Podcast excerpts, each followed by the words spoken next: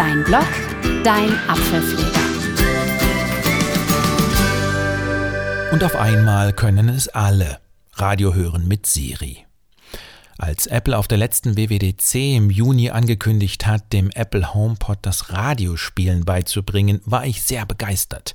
Im Grunde ist das doch eine Fähigkeit, die heute von einem guten, intelligenten Lautsprecher wie dem HomePod erwartet wird. Einfach den gewünschten Radiosender nennen und schon geht's los. Und tatsächlich hat Apple dem HomePod mittlerweile gezeigt, wie es geht, sogar schon vor dem Erscheinen der neuen Betriebssystemversion.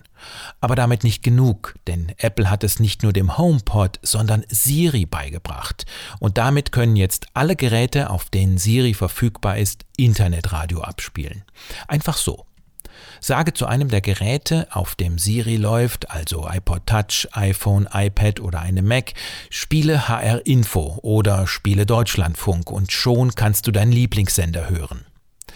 Auf iPhone und iPad läuft das Radioprogramm dann im Hintergrund und du kannst es mit dem magischen Tab pausieren und fortsetzen. Auf dem Mac öffnet sich zur Wiedergabe iTunes bzw. ab Mac OS Catalina die Musik-App. Entsprechend kannst du das Radioprogramm auf dem Mac auch mit Befehl plus Pfeil hoch und runter lauter und leiser machen, und zwar unabhängig von der Systemlautstärke. Eine Funktion, die ich auf dem iPhone in den meisten Apps oft vermisse, gerade als Voiceover-Nutzer. Eine kleine Merkwürdigkeit bleibt.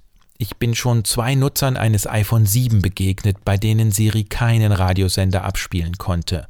Am Alter der Geräte kann das allerdings nicht liegen, denn auf dem iPhone SE funktioniert es, obwohl die technisch gesehen älter sind. Mal sehen, ob diese Einschränkung mit der Zeit verschwindet. Noch ein kleiner Zusatztipp.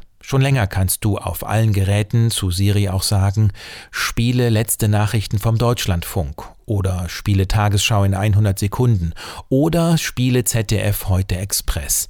Danach spielt dein Apple-Device dir die jeweiligen Nachrichten dieser drei Quellen. Natürlich brauchst du dazu eine ausreichend gute Internetverbindung.